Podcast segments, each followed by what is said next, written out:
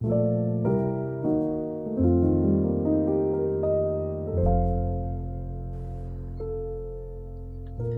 位听众，大家好，欢迎来到慢读漫谈。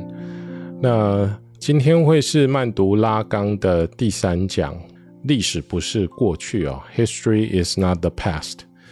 不过，因为我们距离前面两讲的时间其实有一点长，所以哈，我前面会做一个小的 summary，然后再接着谈今天要谈的东西。先介绍一下今天在场的人好了。啊，大家好，我是中华大学智商与临床心理学系翁世恒。呃，大家好，我是龚卓君，在南艺大艺术创作理论研究所。然后我是慈济大学的彭荣邦。那慢读拉冈基本上是，我觉得真的很慢呐，是一个慢读的计划啦。那在第一个讲次里头，其实我们呃主要是谈研讨班的意义啦。那这个部分就涉及到拉冈在一九五零年代的法国哈，提出回归佛洛伊德的脉络。那当时的法国精神分析界是分裂的哈，然后根据拉冈传的作者 Elizabeth 啊 Rodinesco 的说法呢。那这个分裂的状态的主要的争议的核心是在怎么去训练分析师啦。然后他觉得啊、法国精神分析圈内的那种啊、呃、医学权威主义的那一派人，跟比较学术自由派的人对这件事情的态度完全不一样。那拉冈在当时他其实并不希望出现分裂哦，他也比较没有那个革命的想法，而比较偏向是改革哈。不过，拉冈他对于国际精神分析学会在二三零年代制定的那一系列的规范，其实并没有太遵守哈，特别是在治疗时间上的弹性这件事情。那所以这件事情让他一直处在这个角力跟风暴的中心啊。那一直到那个一九六，我想一下，一九六三还是六四年哈，就是他被。那个国际金融分析学会出名的时候，这还是一个很关键的因素。好，那拉冈他自己的那种很强大的个人魅力，特别是他的理论上的才华，在法国的第二代精神分析师里面，大概没有人可以跟他比。那他在研讨班里面所吸引的哈，就是一些希望在建分析的训练跟学习上更能够掌握自己的主体性的那一群学生。那这也就是他在研讨班的意义上哈，那一个小节里面所说的哈，他把这群人称之为那个 autonomous group。好，那我们在第二讲就谈了几个东西啊。第一个东西是刚刚怎么界定弗洛伊德。呃，书写在一九零四到一九一九年中间这些关于精神分析技法的文章，好，那拉冈是认为说这些技法文章的整体性，哈，不在于他们在谈精神分析的技法，而是他们出现在弗洛伊德的呃最初的那个原始的经验跟结构的理论之间，哈，那这段时间它是实际上在理论概念上已经相对的成熟。但是还贴着经验分析的原始经验的一系列对精神分析技术的讨论。那对拉冈来说，哈，你如果说要解决当时精神分析界那种各自的山头里面圈地为王，哈，然后看起来都讲弗洛伊德的术语，但不见得彼此有沟通的那种混乱的状况，就要借由回归弗洛伊德的文本，好，来去重新解释。弗洛伊德的原始理论跟他所发展出来的概念中间的密切关系，那也就是说，要回到这些概念的原生处，哈，来理解弗洛伊德经验跟这些因此而发展出来的概念。哈，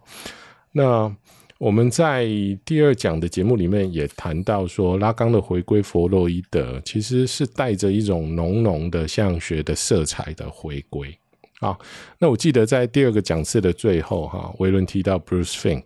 那 Bruce Fink 是在拉康在美国的重要翻译者，那也是我们在 Duquesne University 学习精神分析的老师，哈。然后维伦就提到说，他不知道说那个 Fink 会怎么想，哈，就是当我们把拉康的回归弗洛伊德当作是一种带着浓浓的现象学色彩的回归。那我记得我在学校上课的时候。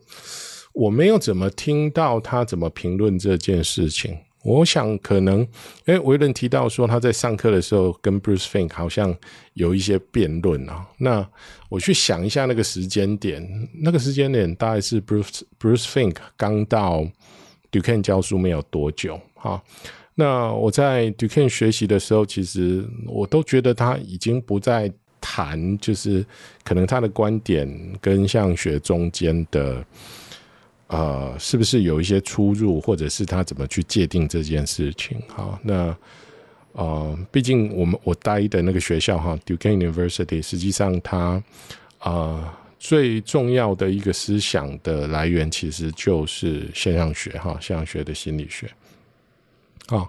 不过呃，我在这一阵子阅读的经验里头，发现一件事情哦，就是 Bruce Fink 的老师啊，也就是拉冈的女婿。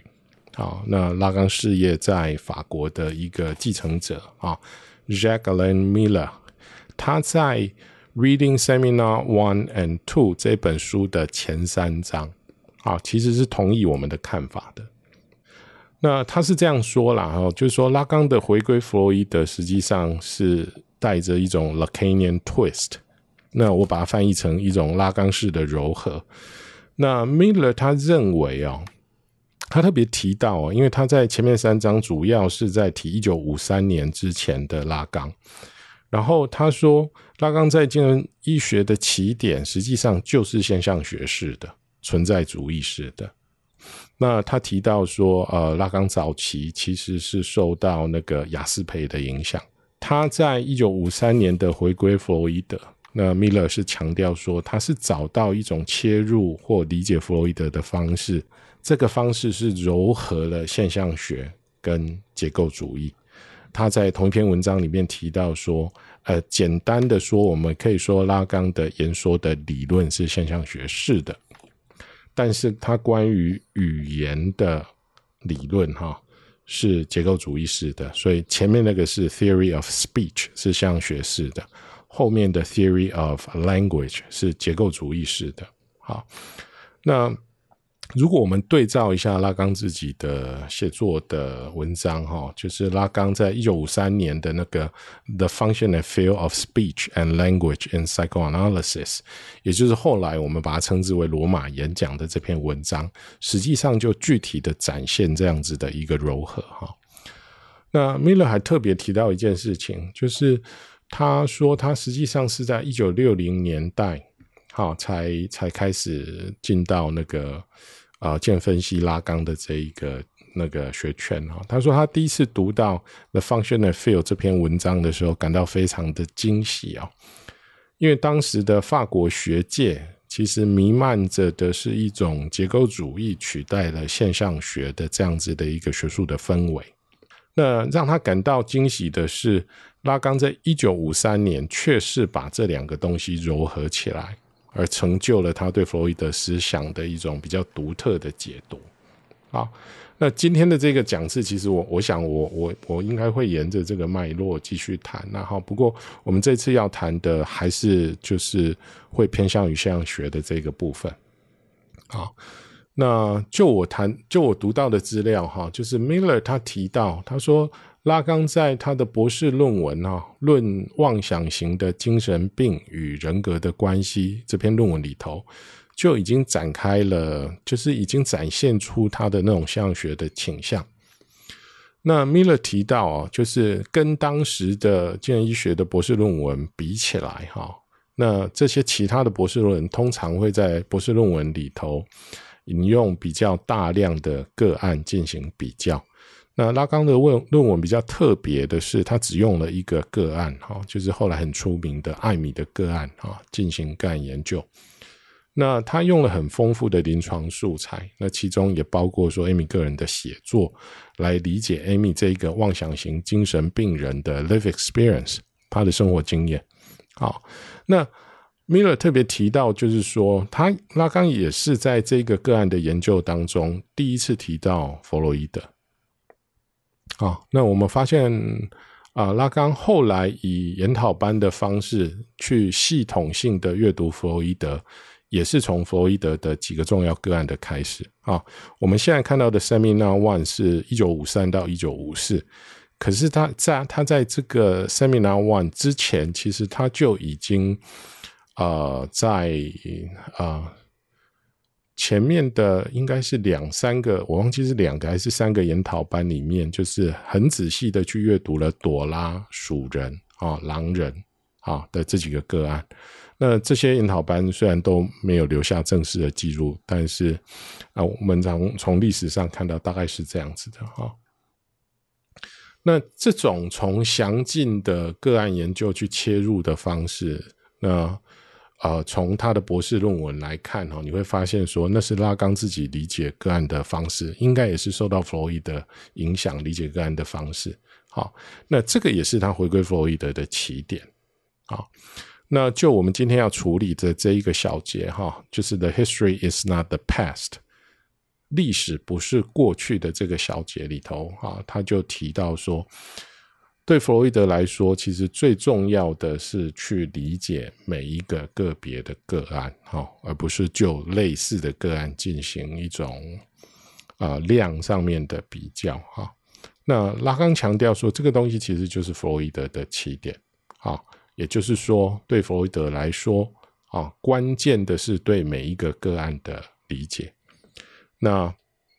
我们也因此就看到他那五个个案的历史的重要性，其实就在这边。好，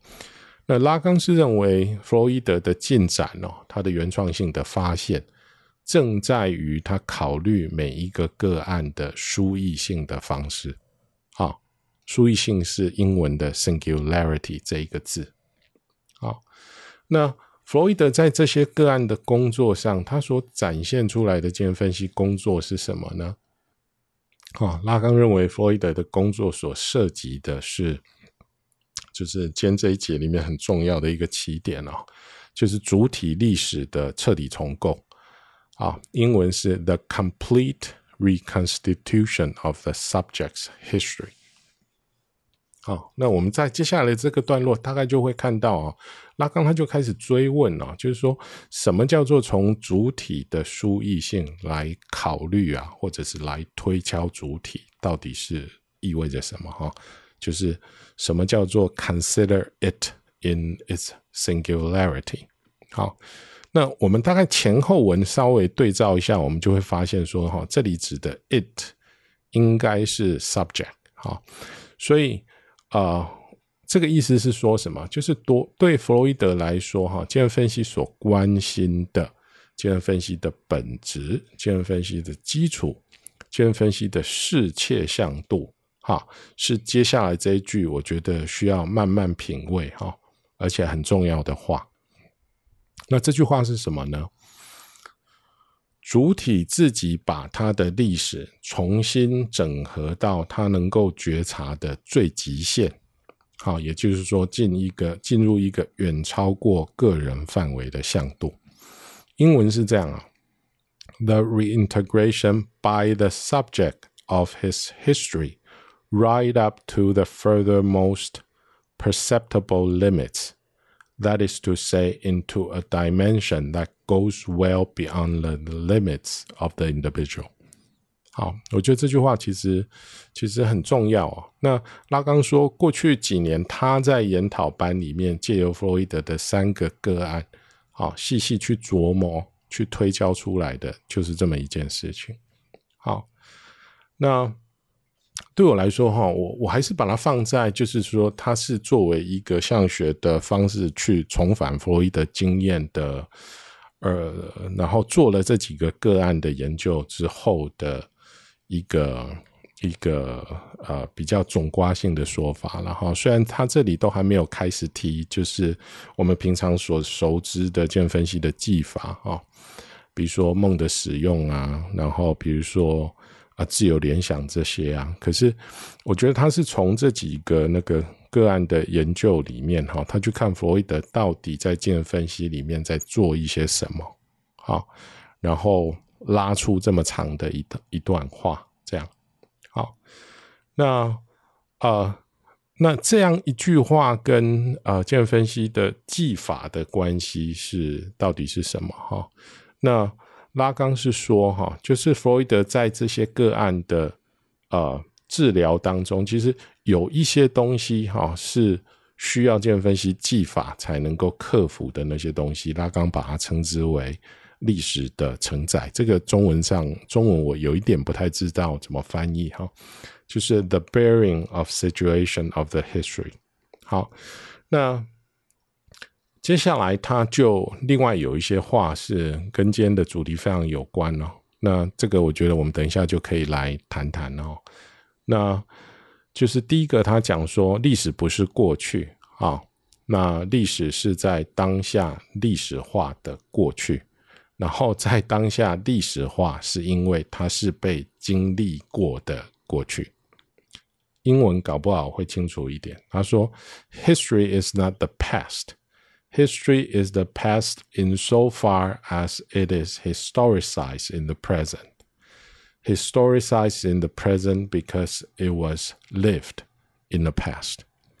好，所以他在这边其实就做了一个很重要的区分，比如说像讲 history 跟 past 的这个区分，这个我们平常在中文里头可能在使用上并没有那么清楚啊。可是我觉得这个是他在描述精神分析在完成或者是精神分析的工作在做的事情里头，我觉得蛮关键的一个段落了。就是到底什么东西是 history，然后它跟 past 的关系是什么？那我后面其实还有一些东西可以谈，可是到目前为止，各位有没有特别觉得可以开始回应的东西？我是觉得很有趣啊，嗯、就是说拉刚他说那个 perceptible limit，就是知觉的限制吧？嗯嗯，你刚刚是这样对对对对对。所以这个部分其实我就是很现象学，就是我们在形成对于啊、呃、我们治疗现场呃个案理解的时候，那其实不是从现实作为考量，而是从他的知觉的经验里头去做一种深深刻的一种变形式的这种理解。然后呢，试着去建构出这个个案，他在他的生活经验现场，他是怎么觉察到他的生活世界的？简简单的说，就是他所经验这个世界一定跟我们经验的世界不一样。这个个案跟这个世界格格不入，一定是就是正常一般人理解这个个案的隔阂。那我们今天想要去突破，我们就必须要去形成对于他的知觉所知觉的这个世界到底是什么样子。所以，对于这个来说，perceptual limit 来说，我觉得这个这个其实是属于治疗师的理解呢。对，是一种治疗师，他其实试着去破除一种对于对于现实的这种习以为常式的理解，而去进入到了一个非我，就是一个一个个案的那种世界的这种变形想象。对，那我觉得这个是。就是刚刚想到了非常有趣的，然后当你提到了他说 bearing the history，他用 bearing 这个字其实也很有趣，就有一点，因为 bearing 有点像是忍耐、忍受，这这种好像是跟我自己的世界观格格不格格不入，但是呢，我又必须去，我必须他你你刚刚是说承载嘛，对不对？但是我觉得它是一种。这 bearing 有点，如果从英文来看，有点像是忍受，但是是忍受一种跟我自己不相容之物的这种感觉。他说，然后提到了 history is not the past，对，然后它是一个 present。当谈到了呃理解的时候，他把它归归结在治疗师他所理解到的这种呃现实，然后这现实其实是历史的碎片。对，我不知道这样说对不对啦。但是这个，如果我们把它放在我们对妄想的呃病人的理解上面来说，其实它非常的，我觉得是很有意义的，因为我们其实在理解他对于这个世界到底变形到什么样的程度。如果我们不了解它的变形的话，我们就没有办法去进入到他自己的呃。他自己的生存现场，我们就会陷入到那个病理学症状的想象。对，对，我刚刚是有有这样的想法，觉得呃还蛮有收获的。嗯、对，只不过我觉得那个 bearing 这个真的是很有趣的一件事情。嗯，你你拉出去的那些东西跟呃我在理解这个文字的段落的部分有一点呃。不太一样，不过我我们等一下再交流这个部分哈，看看就是比如说我的我的对于这个文本的理解大概是什么，然后再对照你刚刚的说法，这样。阿龚军那边呢？呃，这边的 bearing 应该是跟这个个案它的历史有关嘛，哈，嗯，那而而这样子一个个案，它的这个历史呢，哈，一直到刚才所谓的这个 perceptible limits 啊，就超过这样的一个 limits。嗯以这样的方式来构成它的 singularity 哈，就是、嗯、就是说整合对于它的历史跟这种感知的极限哈的这种重新整合，嗯，那这个重新整合其实就是这个分析的哈这样的一个工作。那我我比较想到是说，在一九五零年代的初期，Merleau-Ponty 有写了一篇文章，就是。塞尚的疑惑，那里面也提到了精神分析啊，或是病理学意义上面的塞尚的这个人际的恐惧症啊，就是说他其实嗯，可能某些状况也是有一个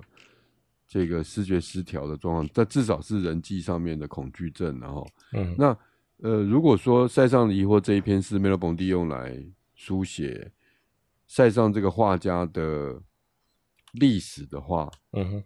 好，就是我注意到一个比较特别的状况是说，呃，这篇文章就会把塞尚在当下的意义，嗯哼，就是就是说从当下来看，塞尚那个时候的疑惑究竟意味着什么？那当然，那个疑惑本身是超过他个人。可以感知的部分的啦，哦，他的画画本身也是在追求这个那样子的一个 limits 哦，嗯哼，那当然对梅洛庞蒂来讲呢，哈，这个或许就是塞尚的一种现代性哦，就是他的疑惑的这个 attitude 不断促使他去追寻一个超过印象派啊，哈，超过这种特定的派别，呃。的这样的一个包含调色盘啊，包含这个美学上面的话语啊，哈等等，因为他美学上他没办法建立他自己的说一个明确的说法，嗯，所以在在种种的这种看起来是整个大的挫败跟疑惑的状况下，然后他就问说，为什么他突然成功了？嗯哼，嗯哼，哦，那我觉得就是好像是从这个。当下要去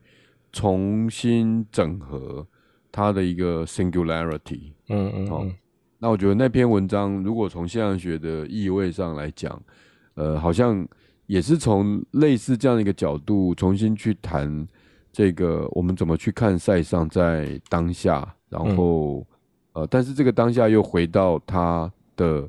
那样子的一个所经历过的过去，那嗯，就是。像从两呃，我我先这样讲哈，就是从两位刚刚的回应里头，其实我们有几个关键字哈，就是一个是 the individual 嘛，对不对？嗯、相对的是一个是 the subject。好，嗯、然后我们在前面看到的那个主体的历史的重主主体历史的彻底重构的这一个部分，他在讲的是。比如说，我们看 the reintegration by the subject of his history right up to the furthermost perceptible limits。嗯，然后 that is to say into a dimension that goes well beyond the limits of the individual。那也就是说，在键分析里头，其实我们会开始碰触到一些东西，其实是超越了个体的极限或者是限制的东西。嗯、那我自己的。 那个阅读里面，其实我就会把它啊啊、呃呃、读成是那一些比较啊、碎片化的记忆，或者是透过透过那种呃，比如说我们一开始透过啊、催眠哈，或是后来透过自由联想会带出来的那一些，可能个个体不知道怎么样去摆置的那些相关的知觉的碎片啊，或者是印象啊，或或者是这些东西。好，嗯、那。呃，另外就是 the past 的部分。那我们在讲 the past 的时候，我在中文的翻译上就是会把它当做是过去，然后那过去的话，我们可能就会把它看成是一种，呃，它在过，我们在中文里讲说它在过去发生过的那个，嗯，那个可能是是事件还是怎么样。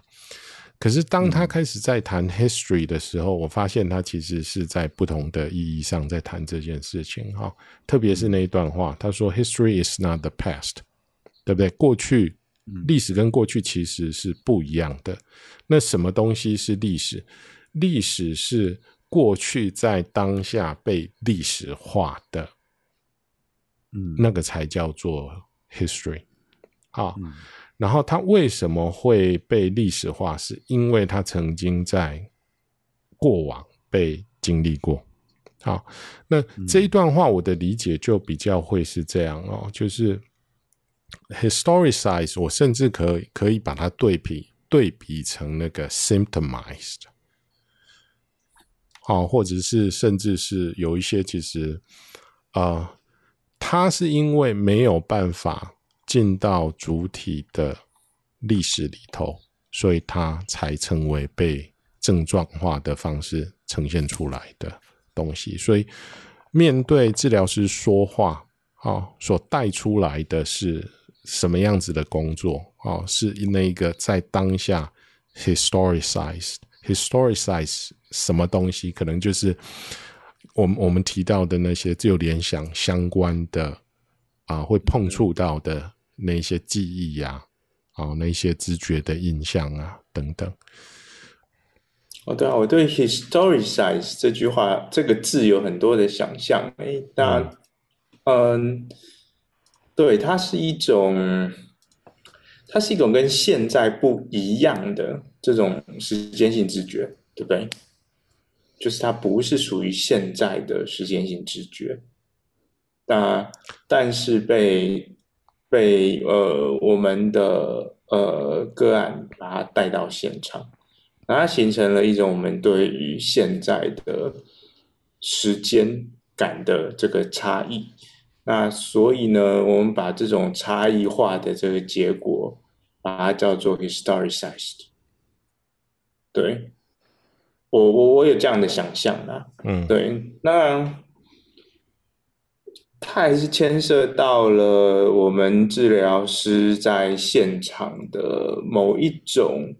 开关，我们会把这种我们所接收到的来自于个案描述他过去生活经验的讯息，呃，有一些当然很轻易的可以把它变成是对，这是非现在的，对，那但是呢，有一些。好像也不是那么容易就能把它变成是非现在的，比如说像是那种很破碎的这种妄想式的，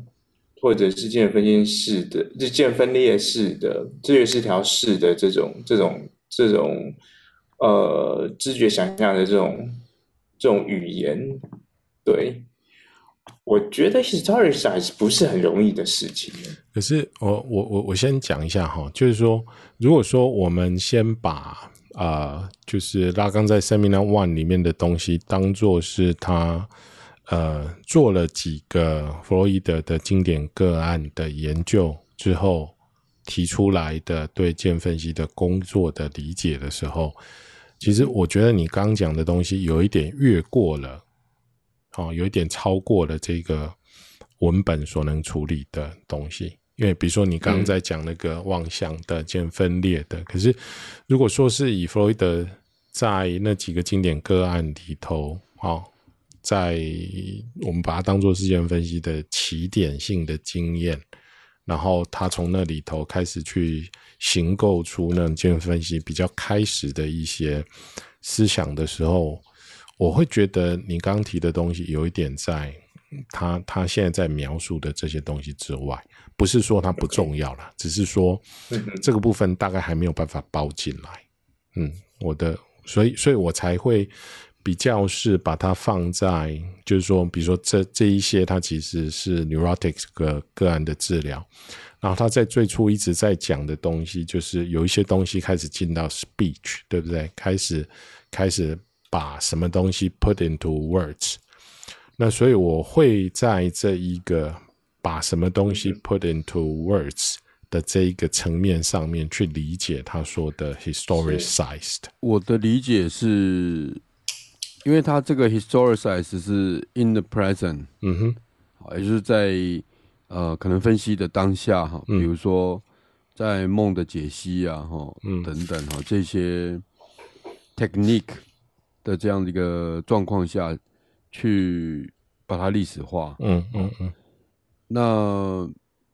可是我觉得就 Pass 来讲的话，嗯，呃，它似乎不是以一种可以被语言化的这样的一个形式了哈，嗯。那而而存在哦，那但是 historicize in the present 似乎比较是说，呃，他以某种话语。的这样的一个形式呢，哈，就是呃浮现出来，呃，这个这是我很简单的、很简单的这个理解。但是 the past 的话就嗯不一样了哈，嗯、就是说呃，就我我用比较非非语言的方式吧，哈，去理解这个嗯嗯 past 嗯。对。对，就是非语言的，有的时候是症状的，然后有时候就是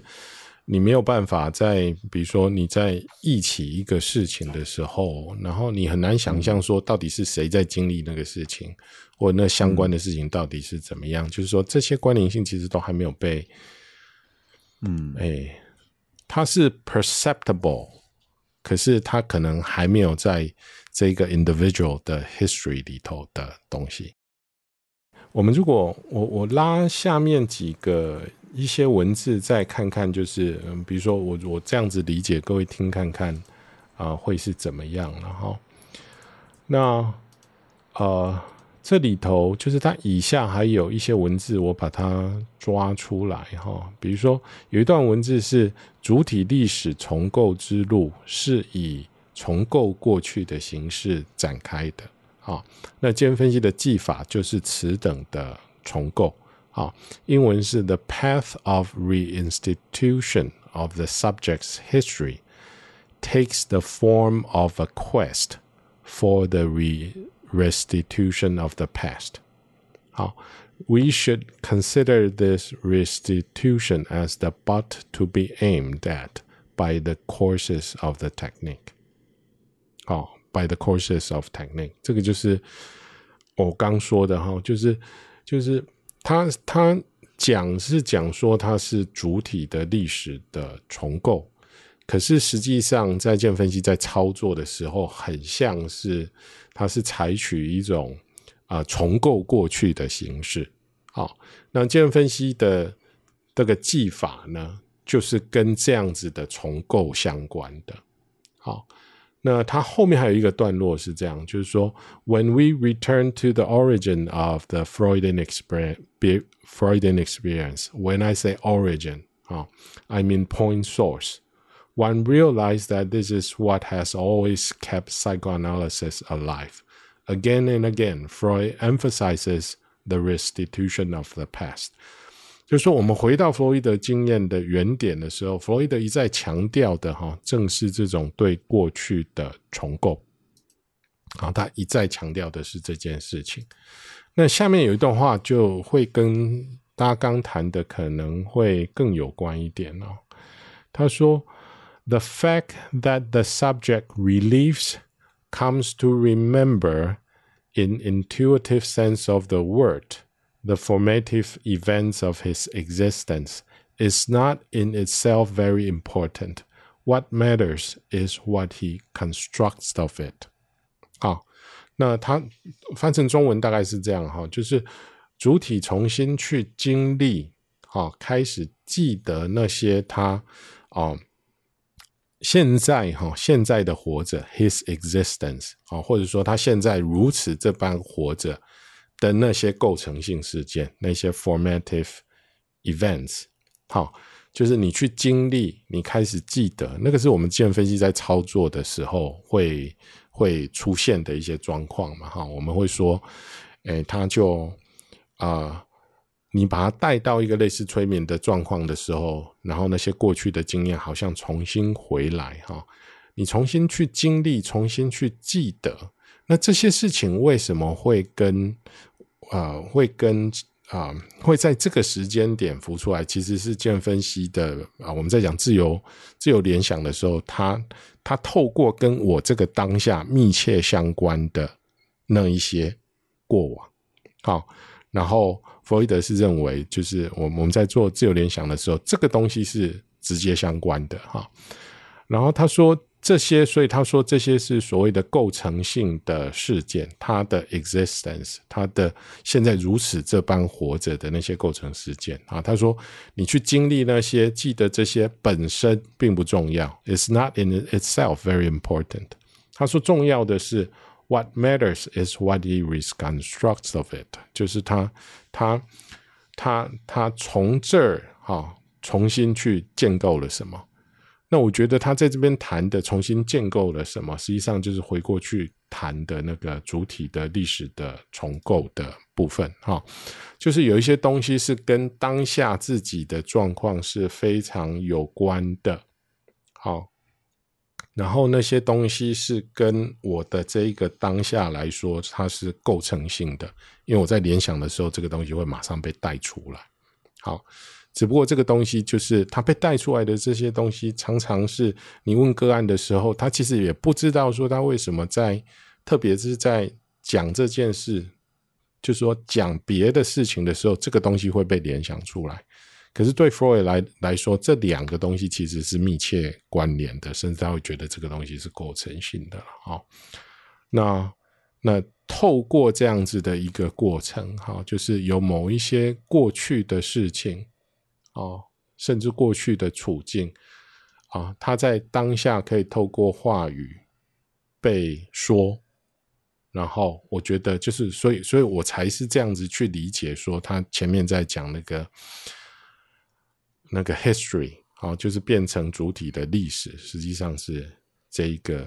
意思啊。然后他后面还有一个段落在谈的哈，就是啊，他说精神分析涉及的是一种阅读啊，啊，那什么样子的阅读？是一种将主体当下意识到的那些如密码般的表征哈，进行合格的有技巧的翻译，好。而主体当下意识到的哈，不只是他自己，还包括其他所有的东西，啊，他的系，他的他自己的系统的一个整体性。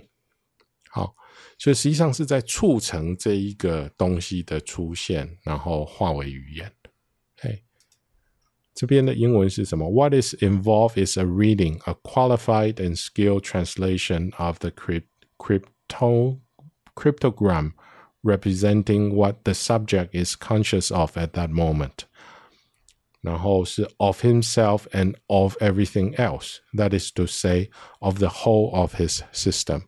所以他在记起这些东西的时候，其实会出现某一些都某一些，他前面在讲那些 perceptible limit 有关的那些啊。经验啊、记忆啊这些东西，它其实是跟当下的那个原来在说话的那个 individual，其实是有一种那种断裂的啊，等待或者是啊、在这个过程里头必须要被整合进来的，或者是重构的。哎，然后他在。最下面他说，他前面讲了这么多哈，他说，与其说精神分析促成的是个案去记得过去的事情哈，那还不如说，呃，精神分析促成的是主体历史的重写。嗯，不过虽然你刚刚说啊，就是这可能不是在他那时候说的这个范畴里面。嗯，你说你刚提的那些妄想，对对对，嗯，对我还是觉得那个对于 past 这个的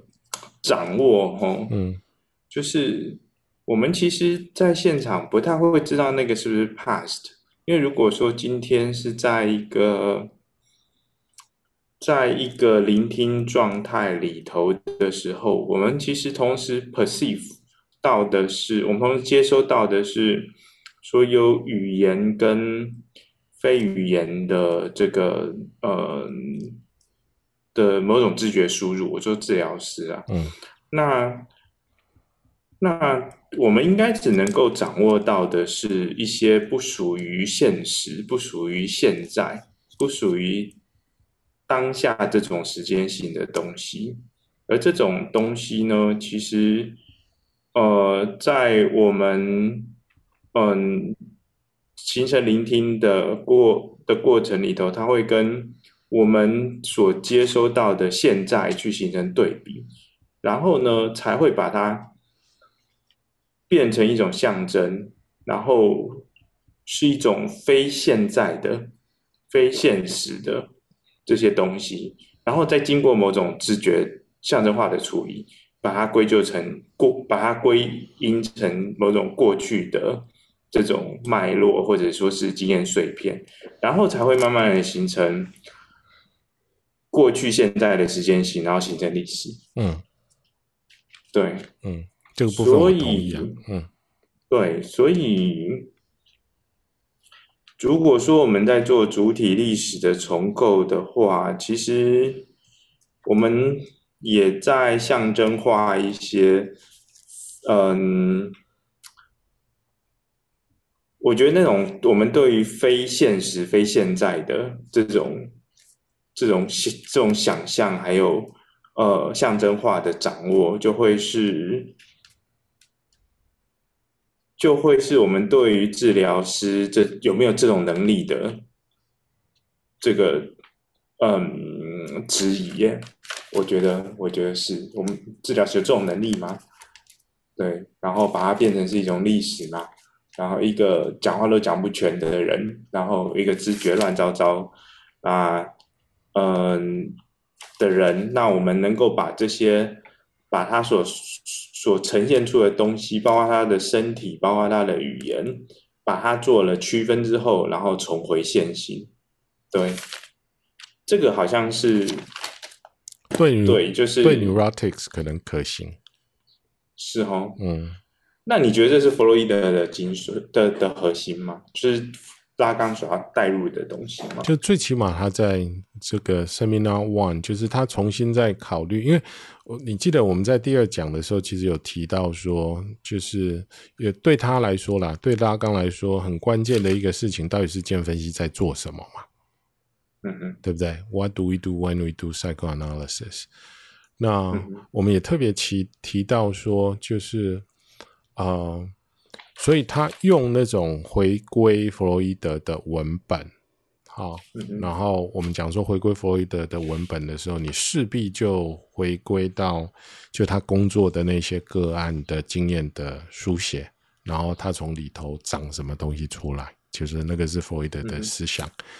我觉得我们在第二讲的时候，其实在在处理这个东西啊、哦。那那那一个部分谈到的，其实回归的那一些个案的经验，其实就是弗洛伊德跟官能症患者的工作的经验嘛。对对，嗯嗯。嘿，那如果说啊、呃，比如说自由联想的梦的工作的，在这个部分可行，其实你你你到。呃，拉冈式的分析其实有一个很关键的东西，在一开始必须就是尽量要早一点做出来的，就是说，呃，你的个案到底是 neurotics 还是 perversion 还是 psychosis 嘛，对不对？那这是拉冈式的工作方式。那面对于 neurotic 的方式，大概就会是前面讲的自由联想，然后啊。透过啊梦去探索无意识的这样子的一个工作方式，可是对 psychosis 的工作方式就会不太一样，涉及的就不是那一些我们前面提到的这些技巧。嗯，啊，那个部分应该就是跟你说的那个问题有关了。就是如果说他本身就 hold 不住的人，他其实你有办法透过这个 historicize 的这样子的一个做法，然后去重构它的历史嘛，对不对？这这个是你前面在提说，你有一个那个什么语言无用。的那个想法的时候，就是在在某一些个案的工作里头，这种 historicize 的方式可能不是有用的方式的那个质疑，是不是？是不是我？我我我我的理解有没有有没有错？是不是这个方向？我嗯，它会变成一个很大的模糊性啊。嗯，就是到底一个主体历史的重构，它当然是一个方向。那这个方向有没有它的限制？嗯，对，对。那我觉得这应该是接下来我们会开始发展讨论的吧？嗯，对。然后我、嗯、我目前简单的回答就是，好像说这部分其实是涉及官能症患者的工作的时候，其实是弗洛伊德在发展的是像这样子的一个工作的方式。嗯嗯嗯嗯嗯。一九五二年，米勒蒙蒂写了一篇讨论绘画嗯的文章，叫《间接语言与沉默之声》哦。嗯，那塞尚的疑惑，我刚刚提到，其实是一九四五年了，所以更早一点。这篇早很多哈。那呃，也许从这个梅尔庞蒂的现象学来看，他跟这个精神分析的关系有一个有趣的点，就是说。假设，呃，假设梅洛庞蒂在写这个塞尚的哈这样的疑惑的时候，也是对他的这个 singularity 或是他的个体的哈历史呢哈做一个重写，也是对他的过去去做一个重写了。嗯嗯。那这样的一个重写有多少程度？呃，其实需要一种创造性，因为过去塞尚的。生平历史跟传记，梅洛蒙蒂大概是第一个用这种现象学的方法加以重写的。嗯哼，好，那这是一点。但是如果从间接语言跟沉默之声来看的话，那呃，这个当然有个跳动啊，就是说，塞尚对于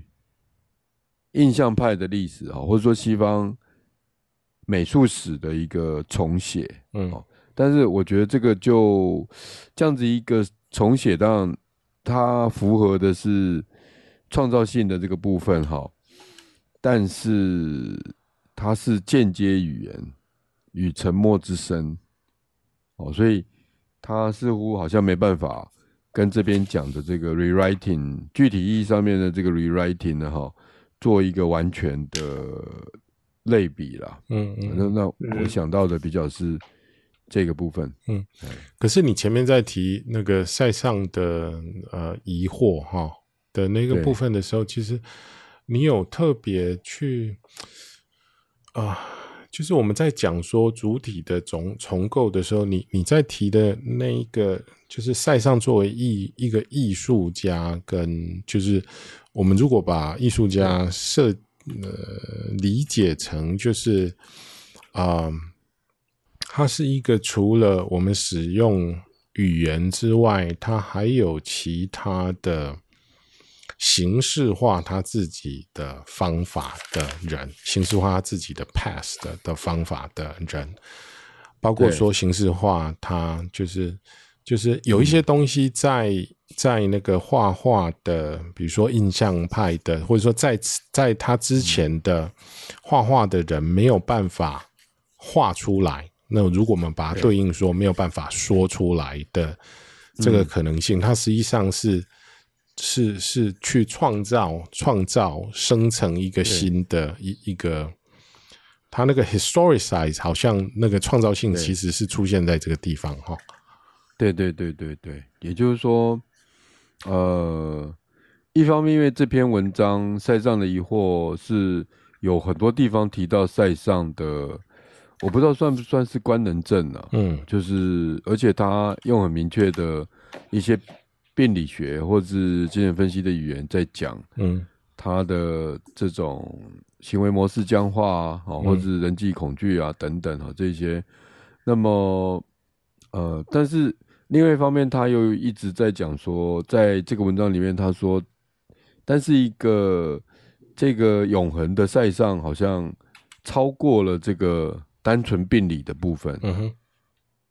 那这个超过了单纯病理的部分，呃，好像也就是超过了一般人或是病理学上面的 perceptible limits。嗯哼，嗯哼。啊，那如果说在这个意义上面去讲，那现象学是不是对于呃病理学，或者是说精神病理学，或者是精神分析的这个 perception 跟跟现象学有一个有一个不同的的看法的，还有或者说他批评的是一个过去的过去的精神分析的东西哈。那这个过去当然还有一个有趣的事情，就是其实他非常仔细的引用塞尚讲过的话。你说梅洛庞蒂亚，特别是对对对，哦，嗯哼。所以他处理非常多的细节，包含他用过的调色盘，嗯嗯，他怎么，他调色盘是怎么配置，跟呃印象派有什么不一样？然后他的一些精神病理的状况，他朋友讲他，然后另外就是他写信给他朋友，或者是他朋友写信来骂他等等啊，这些，以及他对他自己绘画上面的种种的自我的追问，嗯，好，他他扩了非常多这些。呃，我会觉得是不是我们在精神分析技巧里面哈，比如说梦的解析啊这些，我们也是呃也要去引用这些 呃这些案主的呃这些他讲过的话，或是他提出来的一些问题啊等等，他是整个从他的绘画、他的交友关系，然后他。呃，就是他跟绘画的对象，比如说苹果跟模特的，嗯，这种执着僵化的关系，一直到他在话语上面表现出来的一种疑惑呢，哈，嗯，这一篇文章几乎是整个去检视这些现象，嗯，精神分析的工作实际上是是这样没有错啊，就是说，嗯，因为你我我呃。我刚听到的，其实你一开始透过那个赛尚的疑问，呃，嗯、来回应的时候，最主要是根据啊、呃，最主要是在回应那个啊、呃，就是啊、呃，就是你从主体的书意性去考虑他的这件事情上面嘛，嗯、对，对不对？我记得是是在这个点上，然后呃。那我前面在提说他在做很细致的个案研究的时候，呃、嗯，实际上就是在谈这个东西哦，就是我我们是回到那个呃有很多呃来自个案的材料。那我们在做治疗的时候，其实如果是透过自由联想的话语的话，其实是有很多话语的材料，其实有很多东西可能本来是都不进来的。那我们是细细的要去看说，嗯、哦，原来我们对他现在讲的这个会出现这样子的一个、嗯、一个联想相关性的理解，嗯、其实我们必须要从很多的啊、呃、地方去佐证这个东西的关联性。嗯、实际上是这样，没有错。嗯，所以那种啊、呃，首先是那种现象学的去还原这一个人的。呃，啊、呃，生活的经验的部分，我觉得，呃，它会是构成你去理解，比如说他的 sleep 或是他的 symptom 的一个重要的基础。嗯、因为，呃，如果是从 Jacques-Alain Miller 的观点来看，就是他会提出来说，拉冈在这个地方做了一个现象学跟结构主义的一个糅合。那现象学的部分，最主要的就是针对原来的精神医学里头，试图的去用那种疾病式的方式，去把一个人病理化的那样子的一种看法的抵抗嘛。好，嗯、所以你就你就会在说，你就会在他的博士论文里面看到，就是比如说他做的是个案的，而且是细致的，有很多材料的研究。好，那如果说我们一般是做那种病理的